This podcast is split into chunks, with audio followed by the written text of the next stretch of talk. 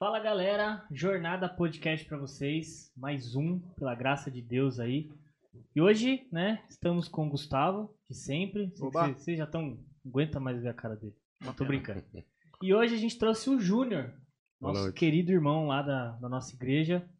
E, cara, os- pelo que a gente tava conversando antes aqui, são histórias que você vai falar, meu, obrigado por ter trazido esse cara aí.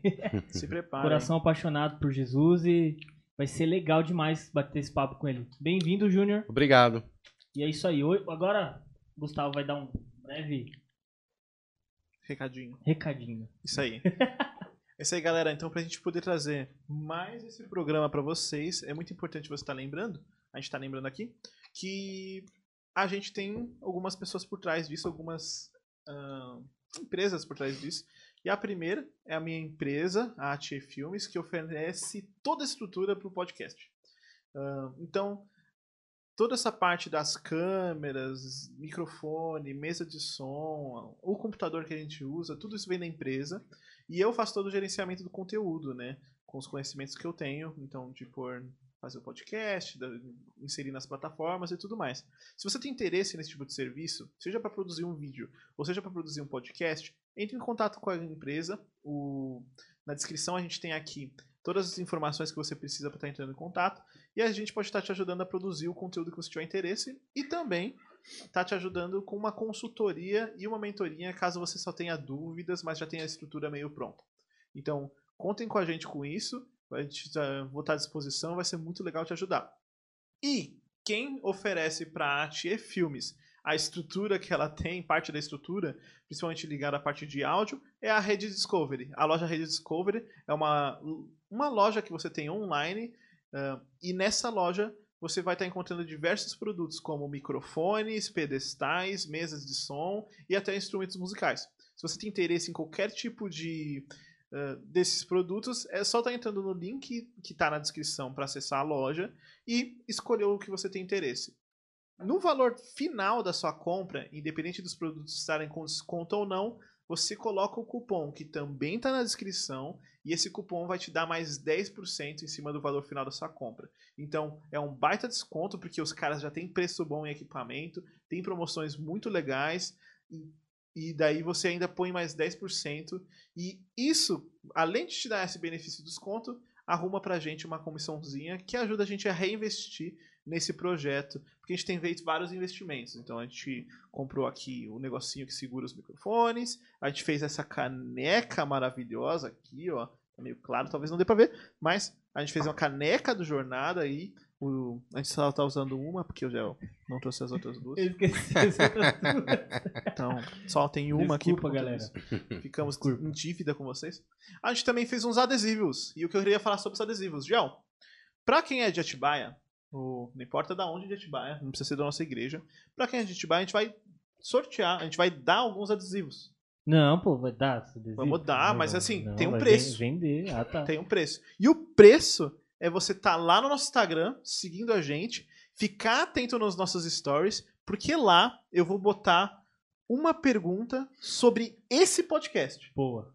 Então, assim, você vai ter que ter ouvido esse podcast. Se você responder a pergunta certa, vai ter as alternativas lá. Respondeu certo, você ganha um adesivo. Eu levo pra você. Se você não for da nossa igreja, eu pergunto de onde você é, onde é o seu trabalho. E eu levo pra você. A gente tem alguns modelos de adesivo e eu deixo você escolher entre eles. Tá Eu bom? Eu faço um motoboy também. Isso. Então Então, assim, na sua casa o adesivo. você ganha um adesivo de jornada. Vai falar, poxa, Gustavo, só é, é só um adesivo? É só um adesivo agora. Pra começar. Dependendo pode- do como a gente for andando e caminhando com, com o podcast, gente que estiver talvez patrocinando alguma coisa, a gente vai entregar mais. Sim. Então, fica aí. Ó, Tá de repente eu posso botar um prêmio pra jogo aqui?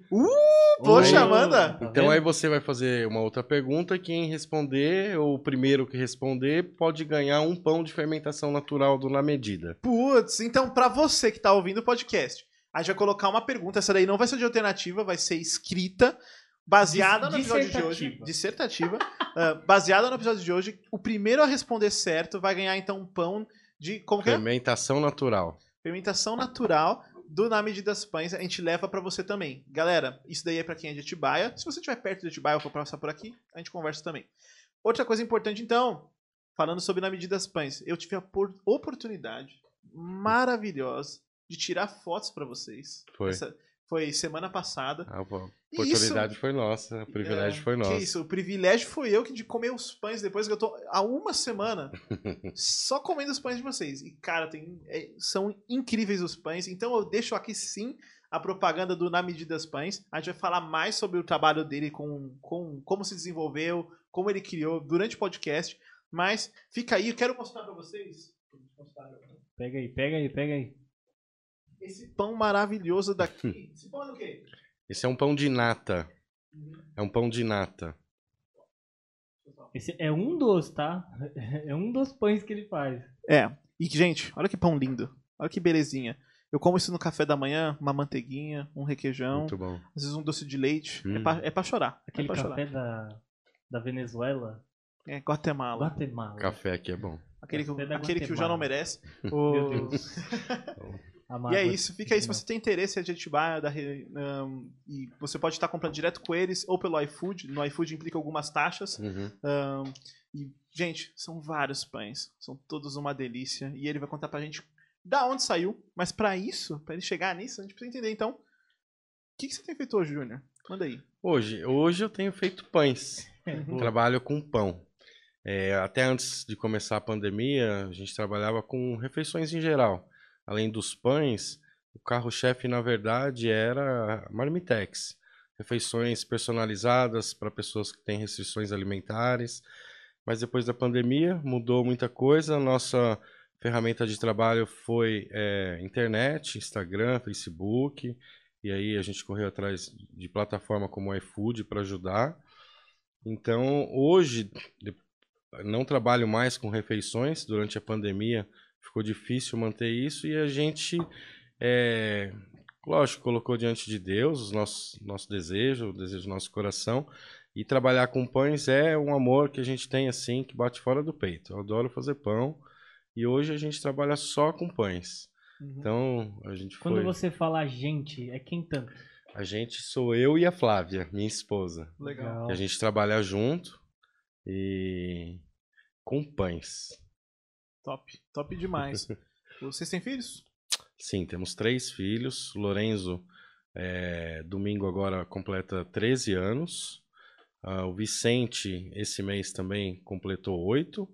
E a Manuela, que é a, a caçulinha, tá com 5 aninhos. Legal. Três legal, filhos. cara. Muito legal. Parabéns, Vicente. Não, parabéns, Lourenço. Parabéns, Lorenzo. Parabéns aí, Vicente. domingão. Parabéns, pa-. Parabéns atrasado pro Vicente. Sexta-feira, quando tá indo ao ar esse podcast, é meu aniversário.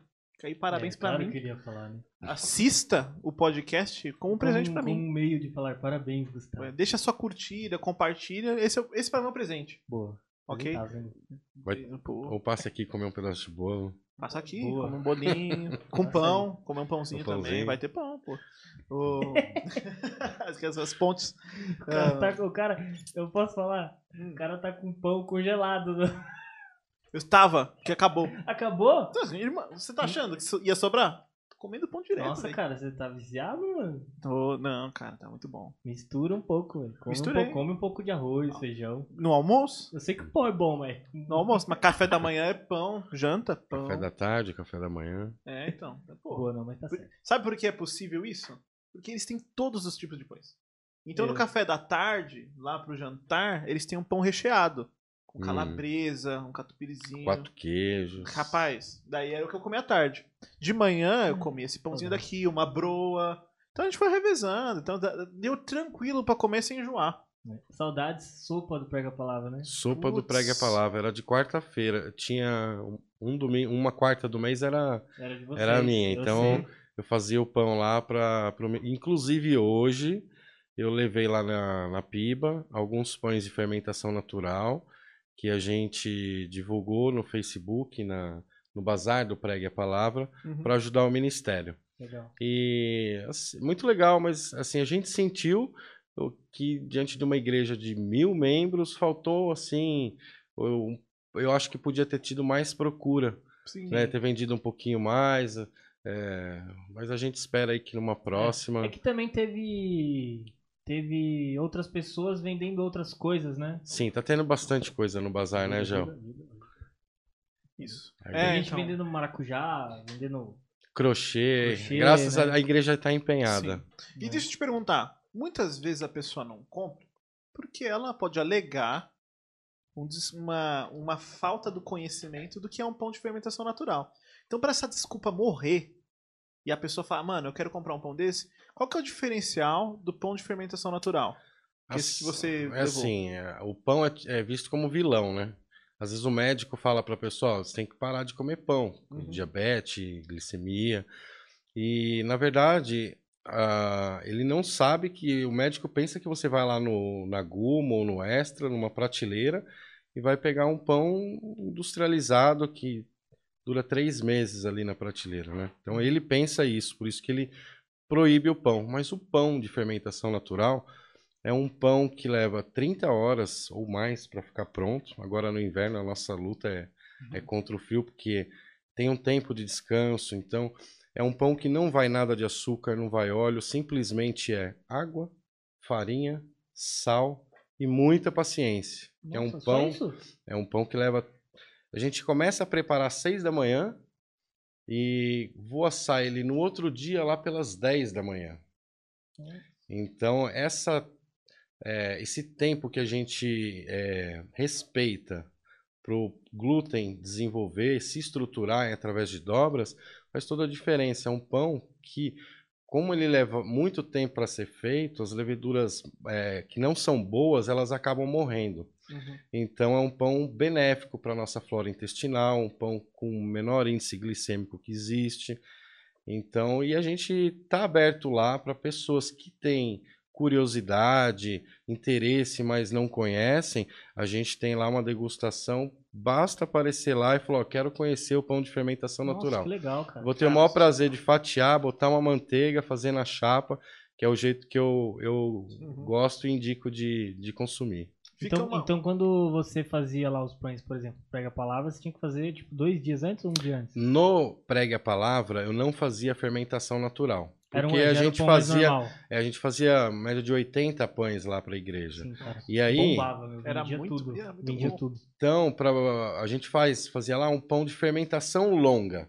Tem o fermentação natural e o fermentação longa. O fermentação longa, a diferença é que usa o fermento químico, aquele que compra no mercado. Certo. Porém, a gente utiliza 40 a 50% menos de fermento na receita, a menos na receita, e ele vai demorar mais para crescer, porque não tem fermento ali. Uhum. E isso, por isso é fermentação longa e isso traz também benefício para nossa saúde. Aquela pessoa que come um pão e, e sente aquela azia, não vai sentir porque tem muito pouco fermento ali naquele Então, pão. depois de hoje, aí você vai poder chegar no seu médico e falar, ó, posso comer pão. Posso Nossa, comer um cara. pão. E vale dizer, mano, que você você vende de fermentação natural a 15 reais.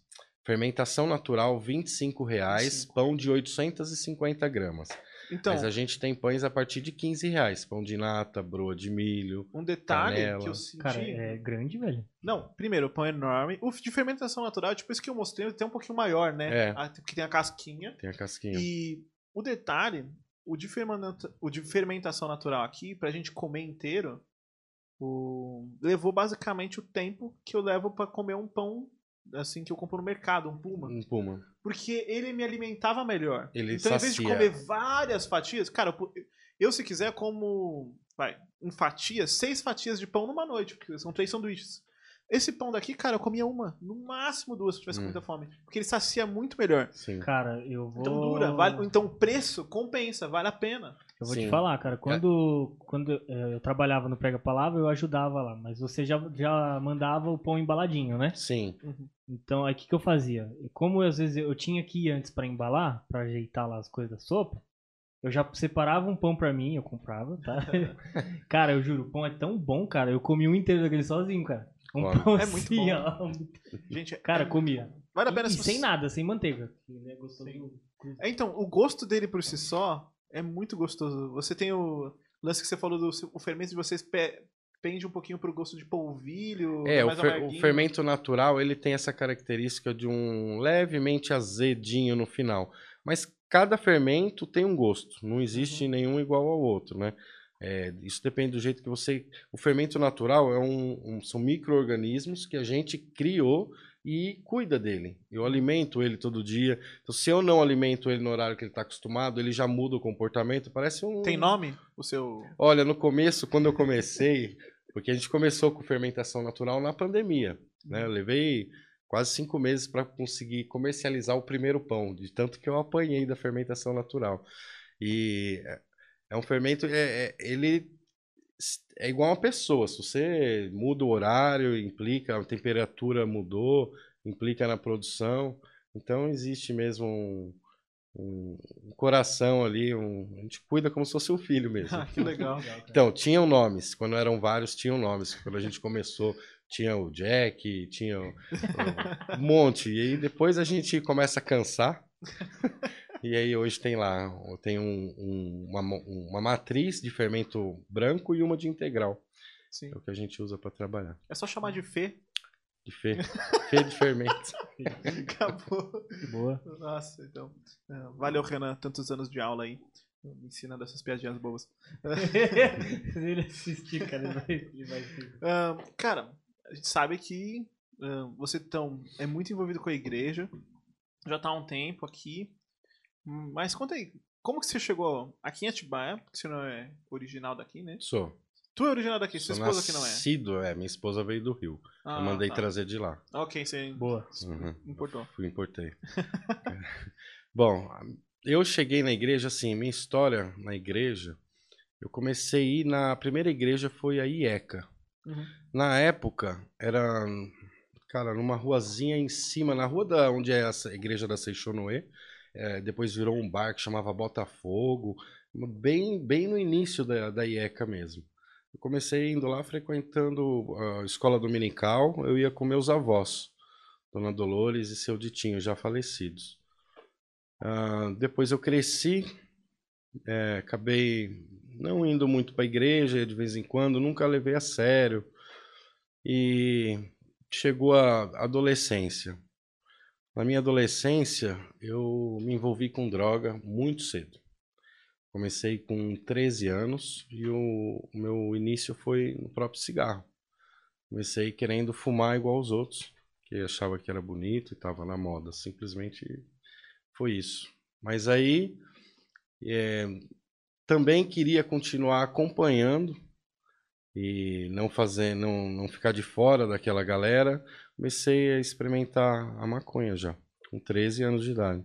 Então, meu contato com, com a droga foi aos 13 e isso foi evoluindo de uma maneira que com 15 anos eu já estava internado, minha primeira internação, por conta de uma dependência da cocaína. Caraca. Então, com 15 anos eu fui internado e aí minha adolescência foi perdida. Dei muito trabalho para os meus pais e era, eu ia para uma clínica, passava um tempo lá, saía da clínica, ficava um tempo bem, logo vinha uma recaída e voltava para uma clínica. Então, passei na minha adolescência por cinco internações. É, depois disso aí, é, vamos dizer assim, que eu consegui administrar a droga. E porque eu, eu, eu continuei fazendo uso da maconha, só a maconha, porque antes eu usava tudo que aparecesse. Uhum. E passei a usar só maconha e trabalhava. Então, é, eu sustentava o meu vício, eu trabalhava e ninguém achava que ninguém podia falar nada para mim. Da última internação, foram cinco, né? Foram. Da última, que a última vez que você saiu, você que decidiu não, ir- não voltar mais, como é que foi? Você já tava melhor? Não, nenhuma das internações resolveu o meu problema. Primeiro, Gel, porque eu Eu fui. quero entender, tá? Porque Eu já, todas as vezes que eu fui internado, eu fui numa situação assim, para apagar o fogo, para acalmar ah, meu pai, minha mãe, as pessoas, porque eu já, eu já tinha aprontado para chegar ao ponto de vamos internar o Júnior, ele já tinha aprontado algumas, né? Então eu ia, mas já sabendo que logo eu sairia e que logo eu estaria de volta fazendo o que eu queria fazer. Certo. Então eu não tinha nenhuma vontade de, de realmente de parar, Ah, Sim. tá? E Então, Tu ia de iniciativa própria ou meio forçado? assim? para clínica, É. eu já fui de iniciativa, fui de por vontade, fui convencido, né? Nenhuma das vezes eu cheguei e falei, olha, eu quero ser internado. Uhum. Não. É, eu fui convencido a ser internado, fui levado não amarrado, mas contra a vontade. Sim. É, nenhuma das clínicas adiantou, porém, Gel, respondendo um pouco sua pergunta, eu meio que é, consegui administrar, que é aquilo que eu falei, comecei a fazer o uso, mas ser responsável em outras áreas que eu não, até então não era. Entendi. Entendeu? Aí eu trabalhava, tocava a minha vida e fazia o uso da maconha, uma vida normal, tá? Até que eu estava trabalhando já em Salvador, uma empresa lá, e teve uma época que teve um caos aéreo que atrasava voos. Eu fiquei preso no aeroporto e lá eu conheci a Flávia no aeroporto. E a Flávia também fazia uso da mesma substância que eu. Então ali surgiu uma amizade, um envolvimento e meio que assim, eu uni o útil ao agradável ali, para mim tava ótimo. Arrumei uma namorada que também curtia e a gente foi levando a nossa vida assim. Os Mas dois. Vocês estavam quantos anos aí quando vocês se conheceram? Isso aí faz uns 15 anos atrás, eu devia ter uns 30 e ela uns 23. Cara, então dos 13 até os 30? Tu tava Foram- na Solatária? Foram 22 anos de uso na minha história. Uau. 22 anos de uso de droga. 22 anos que a família eh, tentou me ajudar. E olha, é muito tempo. Hoje eu tô 10 anos longe disso tudo. E o pessoal fala, nossa, 10 anos? Cara, 10 anos pra mim não é nada, porque eu Uhum. fiquei 22 lá, eu tô gatinhando. Quando é aquela, aquele versículo, quando a gente acha que, que a gente tá forte, a gente corre um sério risco. Então eu prefiro manter assim, eu, Legal. ah, que eu tô caminhando e sou pro resto da vida a minha luta contra a dependência química. Não Uhum. posso Legal. bobear nessa, né? Sim. Pô, mesmo sendo 10 anos. Então, com a Flávia, a gente levou uma vida. Veio o Lorenzo, meu primeiro filho. E nessa época eu trabalhava, eu tinha uma loja de acessórios automotivos, instalava som, alarme, Uhum. esse tipo de coisa. É, e ela professora de educação física, dava aula em academias, de musculação, spinning.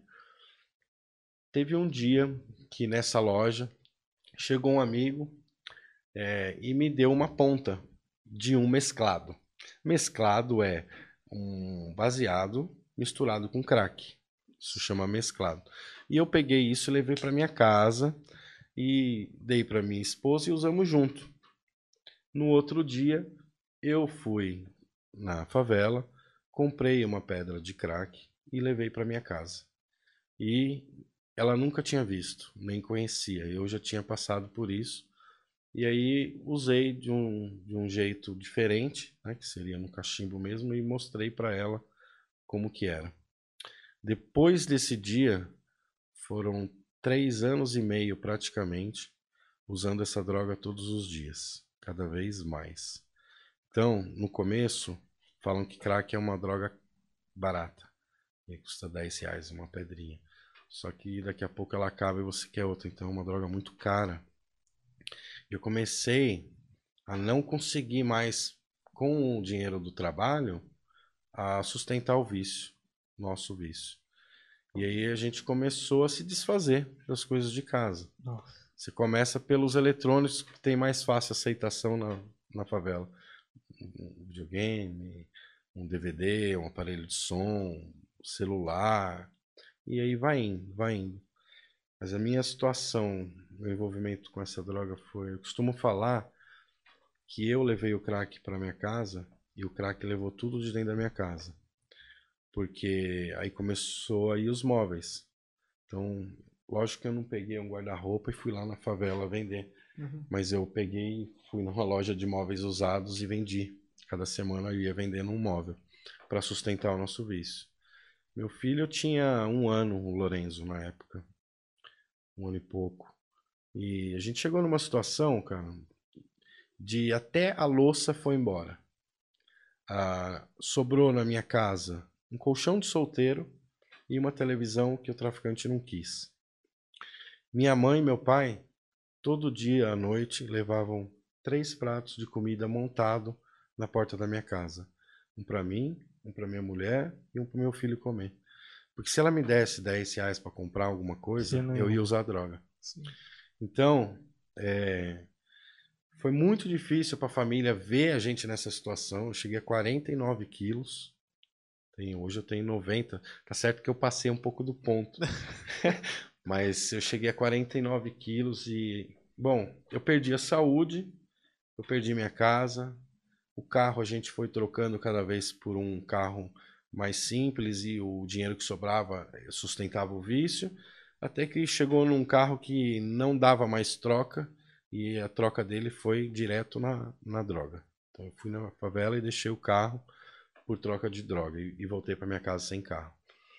E então a gente perdeu tudo. A gente perdeu o carro, os móveis, a saúde e a confiança de todo mundo. E aí a gente foi convencido em uma noite a se internar, os dois a serem internados. E isso foi assim numa conversa entre uma tia, uma irmã, e a gente não aguentava mais aquela situação também, gente, da dependência. A gente estava num estágio de que é, todo dia eu prometia para mim mesmo que amanhã eu não ia pegar, amanhã eu não ia usar, mas não dava. A dependência química, a vontade era maior e eu não tinha onde me agarrar e eu ia correr atrás da droga. É um negócio que foge do, da vontade, né? É. Mas e aí surgiu essa internação. A internação seria numa clínica chamada Desafio Jovem. A eu ia para Jundiaí, a Flávia para Jundiaí e eu para Itatiba, cada um numa clínica, um masculino. E na manhã seguinte eu virei para Flávia e falei: "Olha, eu não vou, porque eu não vou deixar o Lorenzo sozinho". Até então ninguém ligava pro Lorenzo, nem eu nem ela diante de umas do que a gente estava vivendo. Uhum. E nessa hora eu falei, fiquei assim, vou perder a guarda do meu filho, não sei o que vai acontecer, não quero deixar ele. E a minha família é daqui, mas a da Flávia é toda do Rio. A mãe dela, nesse meio tempo, veio do Rio para tentar ajudar a gente diante de uma dependência. Ela não conseguiu, não soube lidar com isso, estava numa situação muito difícil. A gente só não foi parar na rua, igual tem por aí, esses moradores, porque pagavam o nosso aluguel. Senão a gente teria ido para a rua. Então a mãe dela não conseguiu e, muito triste, voltou para o Rio sem saber o que fazer. Nossa. Nessa, da internação, eu falei, não, a sua família é do Rio, ela não tinha é, família aqui. Ela foi para uma clínica, a clínica Desafio Jovem Rosa de Saron, em Jundiaí, e eu pedi a última oportunidade para minha família para ficar enquanto a Flávia ia ser internada e eu ficar com o Lorenzo. E eles aceitaram, porque acho que a Flávia já ia para a clínica, para eles não adiantava muito discutir comigo na época também. Uhum. E, e foi isso que aconteceu. A Flávia foi internada e eu fiquei num esquema assim. Gustavo, um dia eu estava na sua casa é, pintando uma parede com você lá, o outro dia eu estava na casa do Zé carpindo o terreno para ele e as pessoas querendo ajudar dessa maneira, me acompanhando. No final do dia, passava na escolinha, pegava o Lorenzo e me trancava naquela casa. Naquela casa que eu passei três anos dependendo da droga ali e usando. E foi assim, vou falar para vocês, foi a época mais difícil para mim, porque é, tava com a esposa, minha, minha, minha companheira internada, fazendo a parte dela. Eu com meu filho ali numa casa que só sobrou a televisão que eu falei que não quiseram e o colchão, mais nada. E uma abstinência, uma vontade de pular a janela e ir atrás da droga enorme. Então, o primeiro mês, eu ficava na sala, com, dividindo o colchão com o Lorenzo, tendo febre, dores, cólica, vômito, muita vontade de usar o crack, e olhando para a janela, e foi nesse dia que eu tenho certeza absoluta que eu me lembro, foi no chão daquela sala que não tinha mais nada, onde eu ajoelhei do lado do Lorenzo e pedi, é, porque na minha infância eu escutei falar de Jesus na IECA, sabia de Jesus, mas nunca tinha me entregado a ele. E nesse dia eu, eu tinha duas opções ali. Ou eu saía atrás da droga, ou eu precisava de alguém que me ajudasse de verdade, porque eu não tinha mais força. E eu ajoelhei, entreguei minha vida e eu fiz uma oração dizendo assim: Senhor Jesus, A minha vontade, o senhor conhece, é sair daqui e usar droga. Mas eu quero recuperar minha família, eu quero ser recuperado, eu dependo do senhor. E eu chorei, chorei em oração e acabei dormindo. E o dia amanheceu, passaram lá, me pegaram e foram assim alguns dias de oração, choro.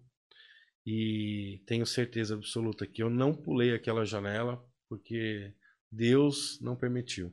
Me segurou ali, me fez dormir e os dias foram passando. Os 30, 40 dias bem difíceis. E eu pensava, minha esposa fazendo a parte dela, as pessoas acreditando em mim, meu filho ali do lado, eu tenho que ir, eu tenho que vencer isso.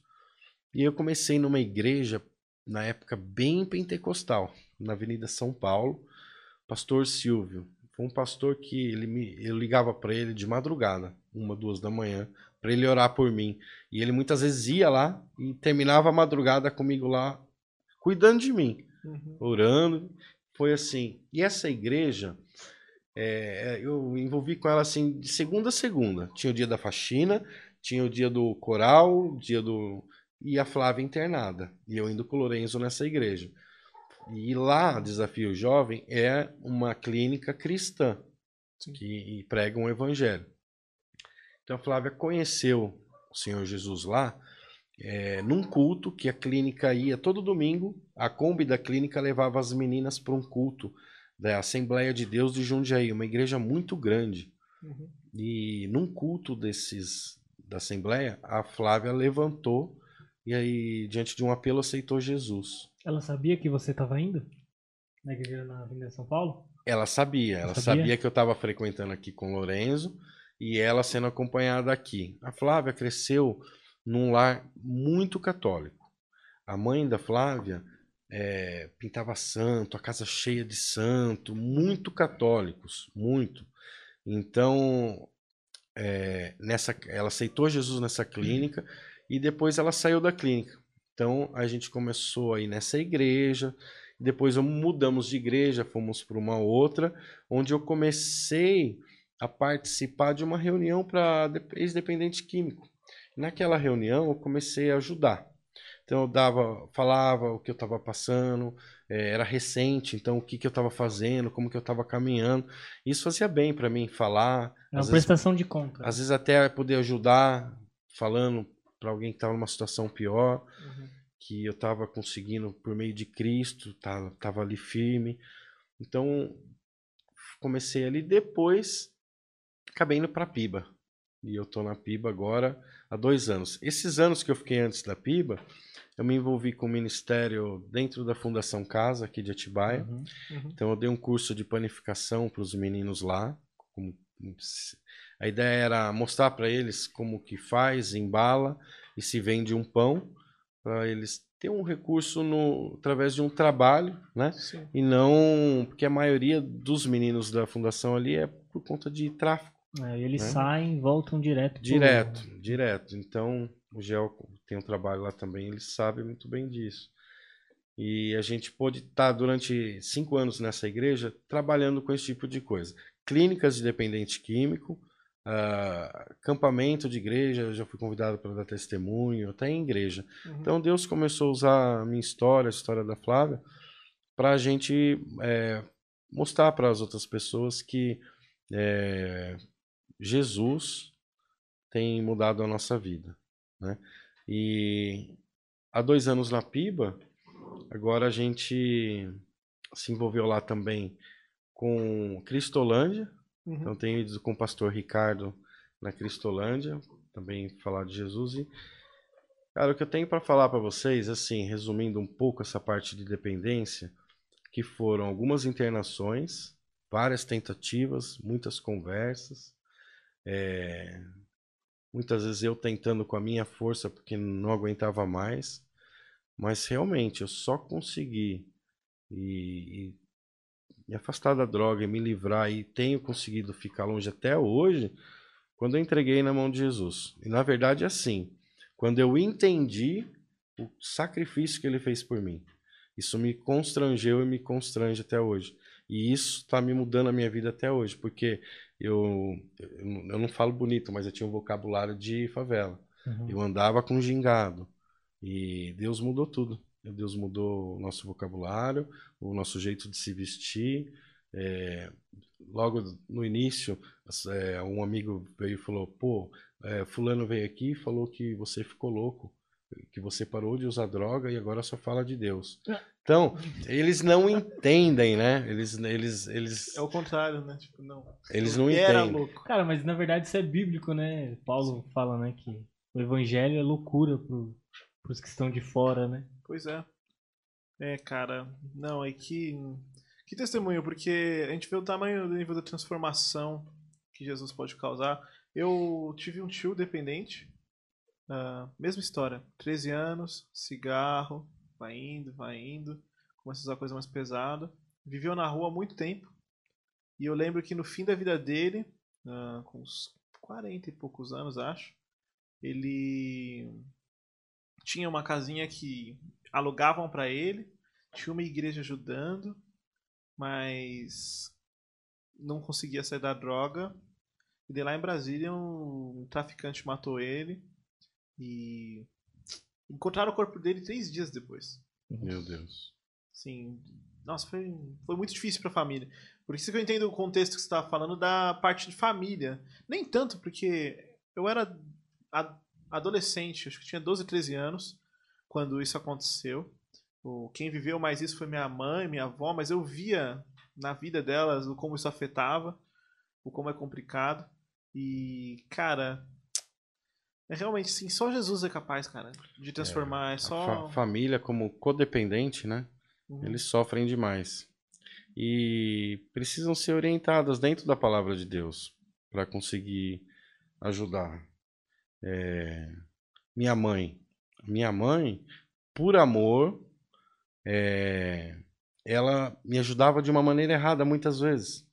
Que eu estava buscando um dinheiro, por exemplo, para conseguir suprir o vício, e eu inventava eh, manipulações, mentiras, e todo mundo sabia que era mentira. Mas sabe a mãe quando fica preocupada com o filho? Sim. Mãe E, é e vem, ó, e mesmo escondido, ou dá um É. jeitinho, te dá um trocado, pensando que você realmente. Então, é aquele amor de mãe. Então, mui- muitas vezes, muita, muito, às vezes eu me encontro, as pessoas me procuram para conversar com alguém que está passando por isso, né? Então, o papel da mãe é complicado demais, porque ela vê o filho naquela situação, quer ajudar com aquele coração de mãe, mas tem um jeito certo de ajudar, porque senão acaba é, dando um empurrãozinho a mais, na verdade, sabe? Cara, mas é, pelo que você falou, né? É, não só na sua situação, mas acho que em todas as situações, quando Deus ele quer, quer dar um empurrãozinho pra alguém, ele começa a colocar pessoas na vida dela, né? Sim. Foi o caso com você, colocou primeiro esse pastor, né? Uhum, Que caminhou com você. uhum. Teve mais alguém assim que você fala assim, cara, esse, essa pessoa também caminhou comigo e me ajudou muito, sim.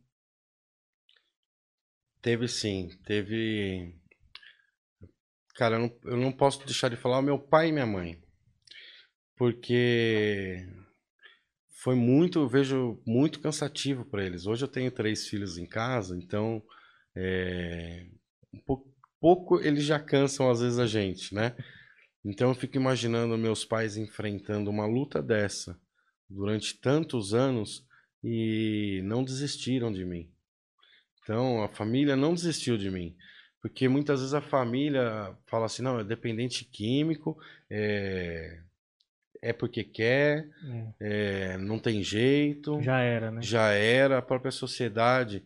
Atra- debaixo daquela coberta que você vê na rua, cara, tem uma história. Eu moro num bairro aqui, no Estoril, e ali tem bastante morador de rua, porque lá tem alguns depósitos que recebem o material que eles coletam. E eles coletam esse material para vender, para usar a droga. Sim. Então eu conheço todos lá por, por nome e, e história de cada um. E a gente tenta ajudar, fala de Jesus para eles, oferece clínica gratuita para eles, mas infelizmente eles não querem. Eles preferem ainda continuar naquela, naquela vida que estão. Então, a gente, a única coisa que pode fazer é continuar orando e testemunhando, né? Uma nova vida que Jesus pode dar pra gente. Hoje eu tenho o privilégio de trabalhar na minha casa, fazendo os pães em casa. Na frente da minha casa eu tenho a minha lojinha onde a gente vende os pães. E ali, durante esse ano de, de pandemia, a gente já trabalhava em casa e as crianças saíam para estudar. Agora não, agora as crianças estão lá com a gente em casa e a gente tenta trabalhar com três crianças ali. Então tem, é um privilégio a gente poder estar tá hoje perto dos nossos filhos, ter passado por essa dificuldade, poder é, instruir os nossos filhos dentro da, da palavra de Deus, acompanhando eles e em todo tempo estar tá próximo ali, escutando uh, o que um brigou com o outro e interferindo e falando o que, que Jesus ia fazer. O que, que Jesus faria na situação, Lorenzo? Hein, Manuela? Ou Vicente? Então, para a gente hoje, é, assim, é uma bênção o que Deus fez na minha vida. Porque, assim, lembra que eu falei tudo no começo da história? Até os móveis, foi tudo embora? Tudo isso, assim, devagarinho você vai conseguindo. Você vai na loja 100, divide até em 12 vezes, entendeu? Hoje faz Casas Bahia, você faz um carnê lá, você compra de volta uma TV, devagarinho você vai indo. Agora, a confiança das pessoas que, que você é, pisou durante 20 anos, para você adquirir de volta, isso aí foi o mais difícil. E uma coisa assim, o dependente químico, quando ele resolve parar, eu falei, eu vou parar, ah, o pessoal de fora muito aponta o dedo, é, achando que é só mais uma, né? Também não há para menos, né, Gel? Você tá 20 anos ali enganando. É. Aí quando você. Então, muitas pessoas. É, a pessoa fala. Acusando, é, esse cara não vai parar, esse cara não tem jeito. Eu tô aqui para falar para vocês que tem jeito, família não desistir, mas que o único caminho para sair de uma situação dessa que eu encontrei foi aceitando Jesus Cristo na minha vida, entregando meus caminhos para Ele, e aí sim, tem sustentado, tem guiado e tem dado alegrias para gente, para nossa família. E hoje é um privilégio poder vir aqui falar isso para vocês. É, é o mínimo que eu posso fazer diante de tudo que Ele fez para mim, desde a morte de cruz até me tirar eu não falo fundo do poço. O fundo do poço, o poço tem água, um finalzinho de água, uma aguinha. E o dependente químico é assim. Enquanto tem aquele pouquinho que ele, ele vai, ele vai. Eu não, eu cheguei lá no fundo da fossa. Não é mais água que tem no fundo da fossa. Aí sim. Então, é isso. Cheguei até lá e sou grato a Deus por ter feito tudo isso na minha vida e um privilégio poder falar isso aqui para vocês. Cara, Uau. incrível, sabe? É... Todo convidado que vem aqui, né, que a gente escuta a história, a gente vê, parece que as páginas da Bíblia passando assim, e o Evangelho, cara, assim, estampado, sabe? E é muito legal o seu testemunho porque a gente vê o poder que tem um novo coração. Uhum. Porque às, às vezes a pessoa lá fora, ela tem a ideia de que o cristão é um é uma pessoa honesta melhorado. E perfeito. É, perfeito, né?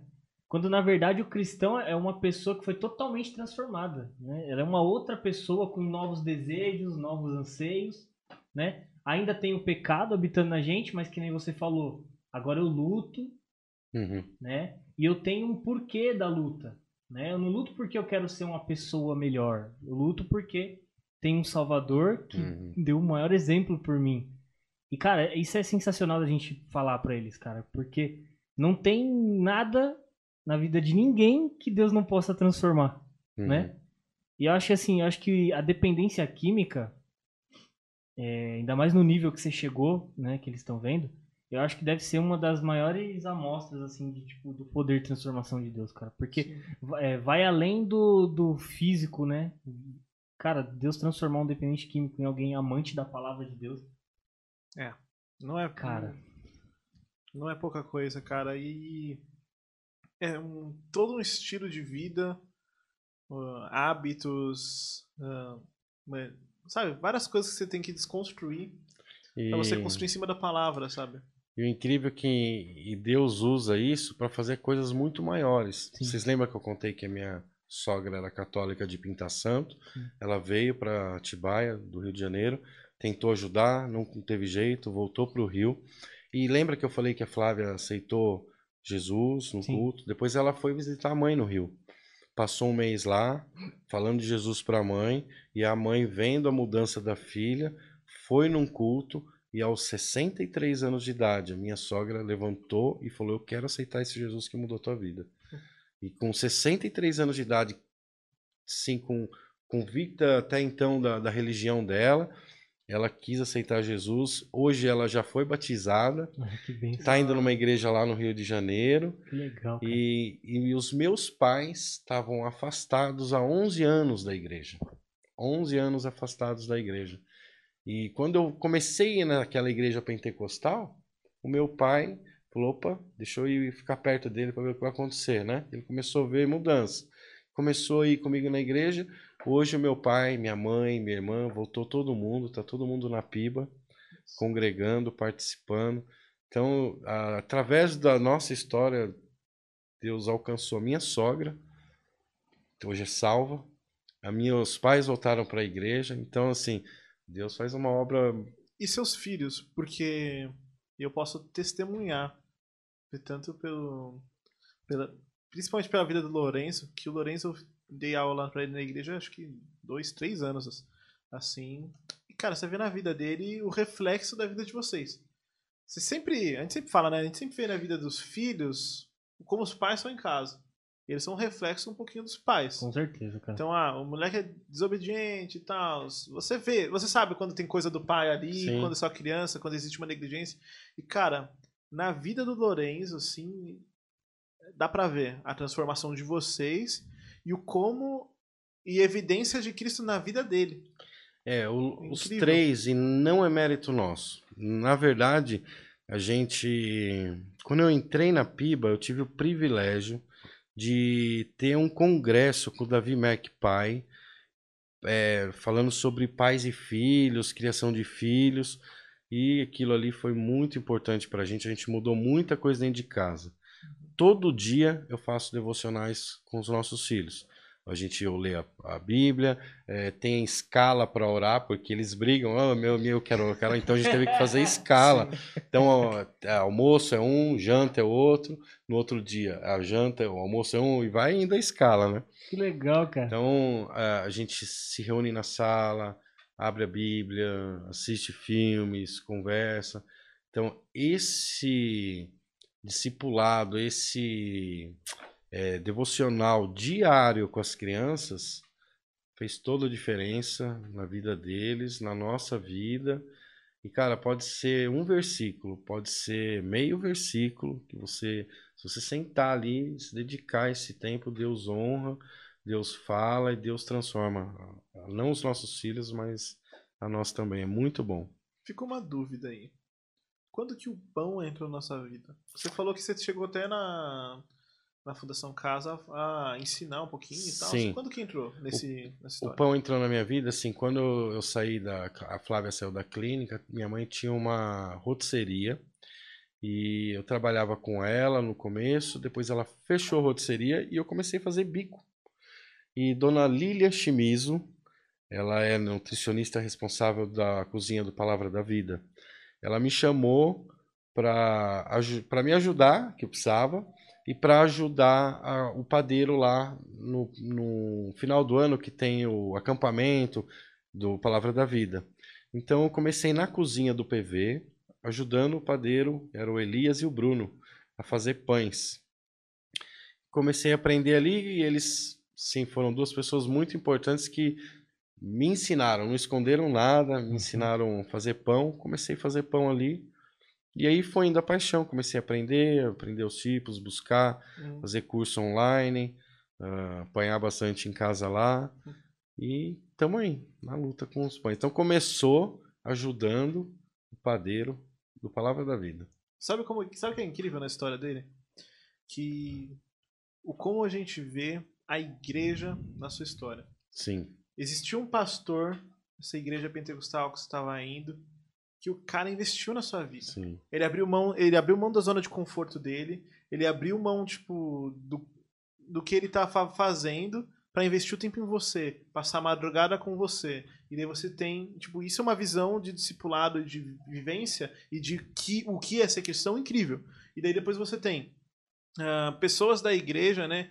A Lilian abrindo porta, abrindo oportunidade para você aprender algo que transformou sua vida. Uhum. Pessoas que estavam lá na sua volta construindo tudo isso, sabe? Pastores, membros da igreja. Uhum. E o como a igreja, quando é de fato igreja, quando o membro da igreja sabe qual que é a função dele lá, o como isso transforma a vida das pessoas. Sim. O como que isso é algo que muda a vida de alguém que é aquilo. A gente é privilegiado na nossa Sim. igreja. Que a gente está cercado de pessoas que estão lá, dão uma força, ajudam a gente. Essa semana foi a semana que eu fiz mais negócio com gente da igreja. Comprei pão com você hoje.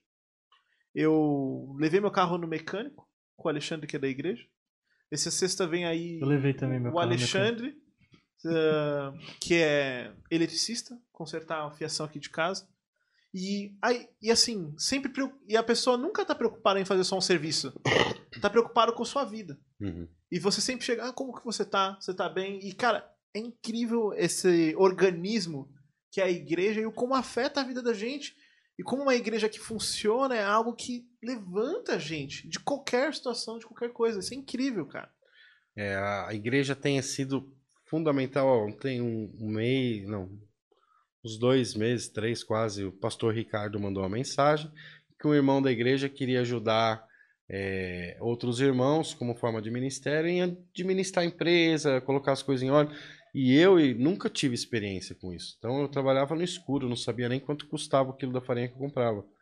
E aí apareceu na minha vida o Fabrício Rufino. O cara desenvolveu um monte de programa, estamos lá planilhando tudo, levantando preço de custo. Hoje está tudo planilhado, a gente sabe quanto que custa cada pão, por quanto que a gente tem que vender. Estamos aprendendo a fazer vídeos com ele agora. Apareceu o Gustavo para fazer fotografia, uma outra pessoa da igreja vai ajudar na parte de Instagram. E tudo isso, cara, que nem o dia que o Gustavo foi lá, Gel, apareceu lá com o carro dele. Antes ele passou na papelaria, comprou durex e papel branco para fazer o fundo com o dinheiro dele, levou o equipamento dele lá e fazer um monte de foto do meu produto para me ajudar. Então, isso eu falei para ele antes dele ir embora, eu falei, pelo menos eh, além dos pães que você fotografou que você vai levar, eu preciso orar por você, porque não é normal uma pessoa por vontade própria fazer tudo isso que você fez. Entendeu? É, movi- é movido por Deus, é a igreja, então, realmente, a- na nossa igreja a gente encontra isso e, e eu sou testemunha disso. Muita gente ajudando, as pessoas sempre perguntando se está tudo bem, como que você tá, passa lá. É bom que passa lá porque sempre tem um pãozinho. Leva um pão. É Boa. Não, é, eu desafio você a ir lá, experimentar um pão e não, não levar nenhum. Cara, desculpa, mas é é muito difícil. O pão. Ahn, Cara, você falou da igreja, cara, eu fico pensando naquelas pessoas que falam que não precisam ir pra igreja. nossa. Como essas pessoas estão perdendo o ouro, né? Pois é. Tem, tem coisas que você só é, prova participando de uma comunhão com os irmãos, cara. Uhum. Uhum. Você não teria, não estaria provando tudo isso você tivesse lá, não vou pra igreja, vou tentar vencer sozinho, só eu e Deus. Né? Deus vai descer aqui nessa sala, vai falar comigo, ele vai sentar do meu lado. Não que ele não tenha feito isso, né? A gente crê, né? Que... Sim.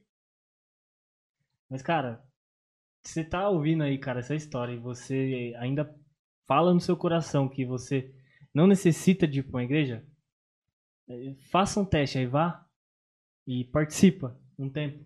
Pra você ver. E não vai numa igreja por você.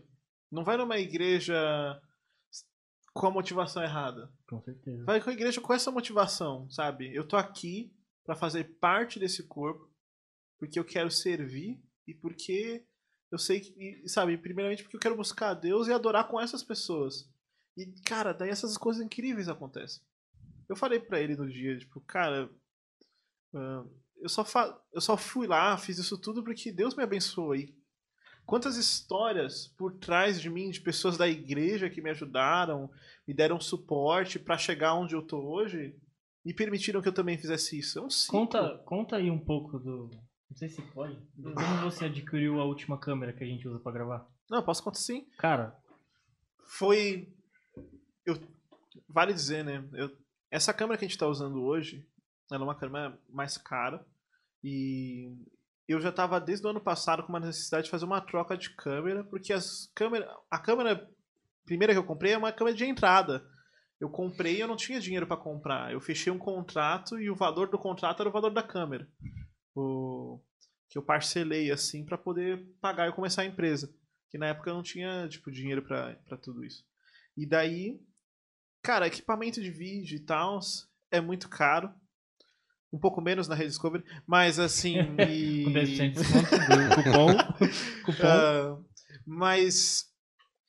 Daí eu, eu falei pra Estela: olha, a gente precisa trocar de câmera logo, sim, quando der, economizar uma grana, vamos ver como a gente pode fazer, porque tá fazendo falta, o trabalho tá exigindo, ah, cada vez mais o que eu faço demanda mais qualidade. Deixamos isso e esquecemos, cara. Passou 2020, a gente nem, nem perto de ver essa câmera. 2020 pior. A ideia era comprar em 2020. Eu fiquei 10 meses sem trabalhar. E daí, no começo do ano aí, já fevereiro, março, veio um missionário que a gente já conhecia. Ah, O Ale veio de Portugal, veio ficar com a família um pouco. E daí o Jeff, que é um amigo e trabalha com isso, se Deus quiser vai estar aqui no podcast semana que vem. ah, ele, ele foi fazer um trabalho para ajudar o Ale. Então ele foi. Olha como que funciona o organismo da igreja. Ele foi ajudar um missionário amigo dele, fazer um trabalho para ele. E daí o Ale perguntou: Cara, você conhece alguém que quer uma câmera? E ele fez o preço da câmera no preço de revenda. Só que, cara, o preço que ele tá fazendo. Só que a câmera é nova. Ele falou: Ah, usei cinco vezes. Ele falou: Não usei muito, vou vendendo, vou comprar outra coisa. E, e daí eu conversei com o Davi, que do canal Palavra e Família, que também vai vir aqui uma hora dessas. Ah, e eu faço a produção do canal Davi. Eu falei, Davi, a gente vai fazer alguns vídeos, a gente ia fazer duas gravações ah, e ia gravar também duas pregações. E o dinheiro disso eu ia somar com a venda da minha outra câmera antiga e ia tentar comprar. E detalhe, eu, tô vend... eu vendi a minha câmera por um terço do preço para um membro da igreja que ia precisar dela, porque ele trabalha fazendo libras, faz libras para o canal do Davi. Então eu falei, eu vou vender para ele por um preço muito baixo, só para o suficiente para completar o valor e comprar essa câmera. Então, de novo, olha o organismo da igreja funcionando. Eu tô aqui ajudando um membro. Isso daí fez toda a diferença pro trabalho dele, ele ter a câmera, porque ele trabalhava com uma câmera emprestada para fazer os serviços de libras dele e tudo mais. Então, eu tava querendo passar a câmera para ele e tava pedindo ajuda do Davi para ele me adiantar o dinheiro. E daí o Davi falou: "Não, vamos fazer o seguinte. Eu vou dar a câmera para ele, que tá porque ele tá ajudando com o canal também, ele tá ajudando o canal do Davi de favor, para surdos poderem ouvir sobre criação de filhos e relacionamento conjugal. 10, hein, mano? Então, assim, o Davi fala sobre isso no canal dele, se inscreve lá, Palavra e Família. E o Ricardo, que faz as libras do canal, faz de graça. E daí o Davi falou, cara, eu queria, quero dar um presente pra ele porque ele tem ajudado, ele se ofereceu. E daí, então, o Davi ajudou ele, e pra me ajudar a adiantar o dinheiro, e o Ale foi lá e ainda deu desconto. Porque o Davi ia dar uma força pagando em dólar. Então, cara, você vê o mecanismo da igreja funcionando aqui. Como a igreja toda tá em sintonia, se ajudando. E daí só por isso foi possível adquirir essa câmera que eu jamais conseguiria. Não, não esse ano, não ia conseguir ano passado, não sei quando, porque, tipo, a gente tá numa pandemia, tá difícil empreender, né? Você sabe? Câmera Então, é cara, né? Eu fiquei 10 meses ano passado sem trabalhar. Sabe? A empresa começou a movimentar agora. Então, cara, é incrível. Assim, eu tenho cada vez mais ficado impressionado com o como Deus age através da igreja. E o como a igreja é algo. É um organismo bonito, lindo. E quando funciona direito é espetacular. Então, assim, eu acho que seu testemunho, além de mostrar pra gente o poder transformador de Deus através do, que, do entendimento do que Jesus fez pela gente, do que ele fez através de Jesus, ah, mostra isso também. Ah, Uhum. Esse lance do como a igreja pode Uhum. também ajudar na consolidação dessa transformação. Uhum. É, é incrível, assim. E também que há esperança, né? Porque Uhum. depois de 20 anos, é, o ser humano já teria Cara, desistido. qual- Nossa, né? Sim. Eu, eu vou ser bem sincero. Bem sincero mesmo. Eu, Pode cris- falar. eu cristão, com todos os deveres que eu sei que eu tenho que exercer pela minha fé, meu- minha primeira reação seria falar, cara, Deixa ele se, se Tá não quer nada. per- É, eu não esse vou é perder meu tempo. isso é difícil. É, não vou Eu perder sendo meu bem tempo. sincero mesmo, porque não tem como ser hipócrita, né? Eu lutaria muito com o desejo de falar. Eu pelo menos posso falar que eu lutaria muito com o desejo de, de falar, meu, já era. Uhum. Lutaria muito. Cara, não, é. É Mas, constrangedor. mas Deus pega aqueles piorzinho e chacoalha e mostra depois pra mostrar o poder dele mesmo. Não, com certeza. É porque por a gente, que nem eu disse, pelas minhas forças, pelas minhas táticas, nada. Estaria no mesmo lugar ou morto já. Eu vi uma foto uma vez, cara, eu acho que o seu testemunho encaixou perfeito. Uma fotinha assim, ó. Tinha um morto e, e uma boia jogada pro morto do lado do morto e nada acontece. e a foto embaixo é uma mãozinha jogando um anzol e puxando o morto pra cima, sabe? Na ideia de que, tipo, Deus ele não joga é, boia Pra você tentar pegar e. Porque estamos mo- mortos nos nossos pecados. Não tem como a gente. Né? Então Deus ele joga o anzol, cara. Ele te puxa de lá e te traz pra ele, te, te dá uma nova vida e te mostra ele. Ele fala assim: Ó, eu tô aqui. Sim, Uhum. mano. É Cara, Cara, é justamente porque às vezes a gente tem que tomar o crédito. É. E a gente vê, né? Você mesmo falou na sua história o como que isso tudo é pra glória de Deus. Uhum. Como ele tem todo o crédito por isso, pelo que ele fez pa- pra nós através do Cristo também. Eu lembro de uma animação. Vou deixar o link na descrição se você quiser ver. Ah, essa animação ele tem uma cena que eles estão falando do evangelho e tal, e daí mostra tipo Jesus indo pro céu. Só que nas mãos dele, ele tá puxando toda a galera com ele. Tipo, todo mundo tá em cordas, subindo pro céu também, mas quem tá puxando é Jesus. Porque é só por ele, cara. Só por ele. Só. show de bola. Obrigado por compartilhar essa história. Eu História que linda. agradeço a oportunidade de, mais uma vez, falar quem transformou a minha história, né? Boa, Isso que é o importante. boa. Minha história seria mais uma se não fosse ele no Exato. meio dela. Sim. E É uma, é uma das belas histórias que a gente tem, vem contando aqui, né, cara? No final, já a gente é privilegiado, né? Muito. Não é verdade, Porque- cara. Nossa, A gente ouve isso. Hoje foi uma luta. Eu tô- lutei aqui o tempo todo pra não chorar. eu também. Fiz força. Ah, E, cara, a gente tem que falar de uma coisa muito importante. Na medida pães. Na medida pães. Fala pra gente do seu trabalho. Bom, funciona. na verdade, o Na Medida Pães é só um meio que Deus tem dado para a gente suprir as nossas necessidades lá. Uhum. Na verdade, eu sou um missionário disfarçado. Então, eu tô lá debaixo do, ba- do- atrás do balcão para falar de Jesus a partir da primeira oportunidade que a pessoa der. Primeira reclamação que ela fizer, ou querer, principalmente a Flávia. Às vezes eu perco a minha parceira de trabalho, porque ela vai entregar um pão e a pessoa fala alguma coisa para ela, pronto, a oportunidade está dada. Então a gente entende que é, a nossa missão aqui é pregar o evangelho, primeiro Perfeito. testemunhar ele também, né? E o, a- na medida é uma maneira que a gente está tendo hoje para sustentar a nossa família. Então, na medida são pães artesanais feitos por mim, pela minha esposa.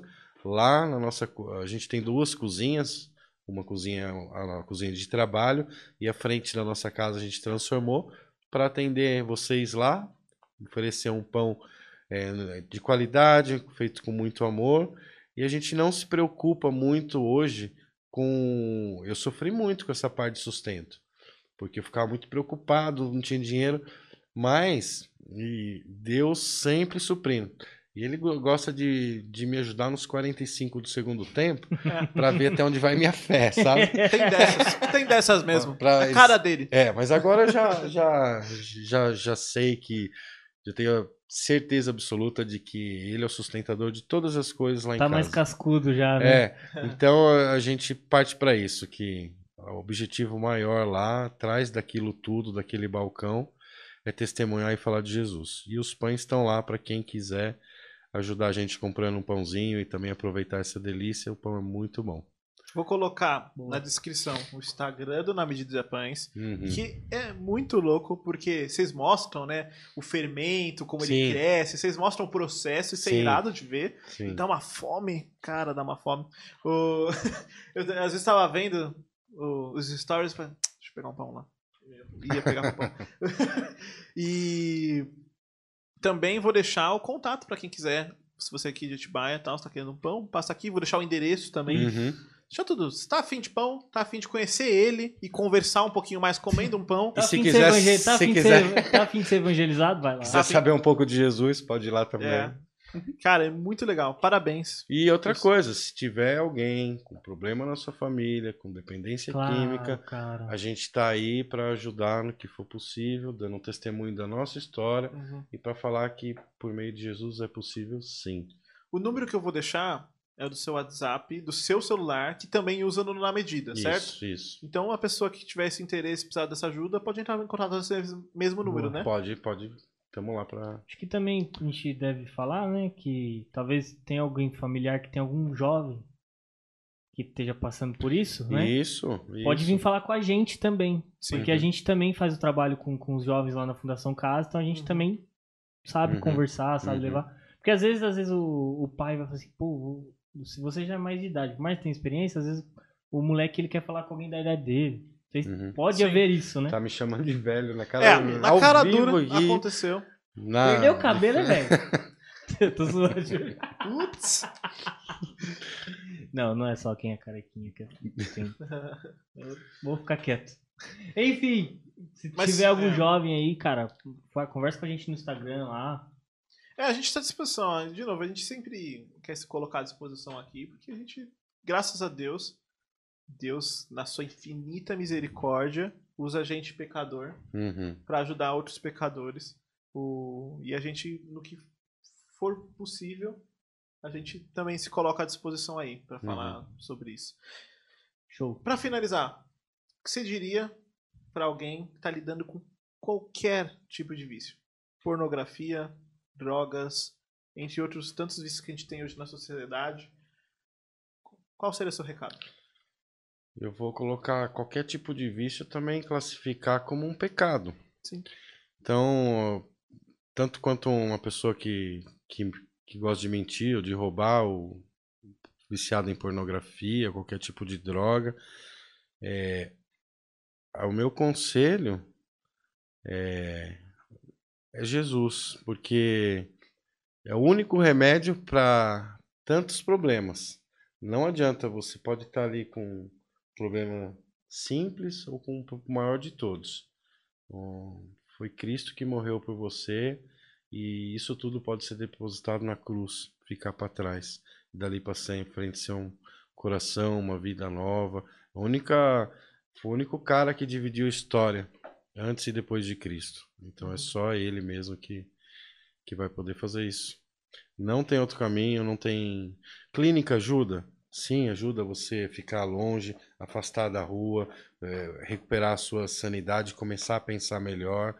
Remédio ajuda, tem casos que a pessoa é, é, precisa tomar um remédio, mas é, quem realmente vai te libertar é Jesus Cristo. Perfeito. Muito obrigado. Dá um sorriso pra mim ali. Aí, valeu. Obrigado. Obrigadão. E é isso aí, gente. Até a próxima. Valeu, galera. Falou. Tamo junto. É nóis.